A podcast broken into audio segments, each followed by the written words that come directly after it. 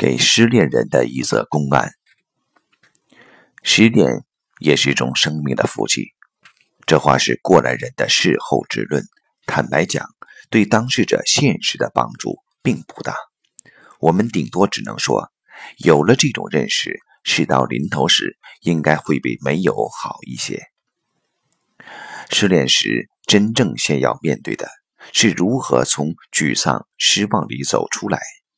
在此，通常有两种极端的做法可以选择：一个是用别的事物来转移心情，另一个则是干脆趁此好好去体会它。转移是我们用来对付不顺的常用手段，心理挫折了就用生理来填补。许多人失恋后却胖了，就是这么回事。还有人不断地用运动来麻痹自己，使自己能累倒了就睡。而这些方法的共同点就是，失恋后生命反而会多了些东西，无论是肌肉或技能，只是转移的另一面，也就是逃避。下次再恋爱，难保不重犯上次的错误。相反的。有些人一失恋就天地变色，日月无光，睡也睡不好，吃也吃不下。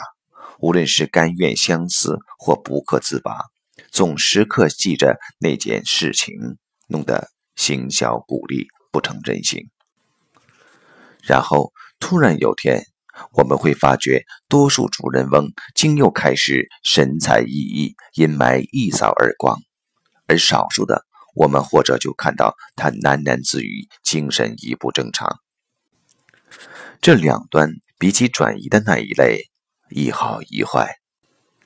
但无论何者，大概就较不可能再出现重复的错误。两类三种人中，那阴霾一扫而空的，比较像禅。禅说：“不疑不悟，小疑小悟，大疑大悟。”他二六十中即都在参着缘何至此的公案，虽然原先还在计较心打转，将心置于此餐，就有跳出的时候。其实失恋或其他事态中的挫折，果真那么难超越吗？常有这么一则公案：一个人掉下了悬崖，在千钧一发中攀住了树藤。他正庆幸自己能死里逃生时，却发觉有只山鼠正在啃啮他攀附的树藤。他想往下跳，又看到树下有只老虎张着大嘴正等着他。而就在这上下不得、进退维谷之际，寻找出路的他却瞥见旁边树枝上有一粒红澄澄、鲜艳欲滴的山果，很自然或不知怎么摘的。他伸手摘下了那颗山果，放进了嘴巴。啊，好甜啊！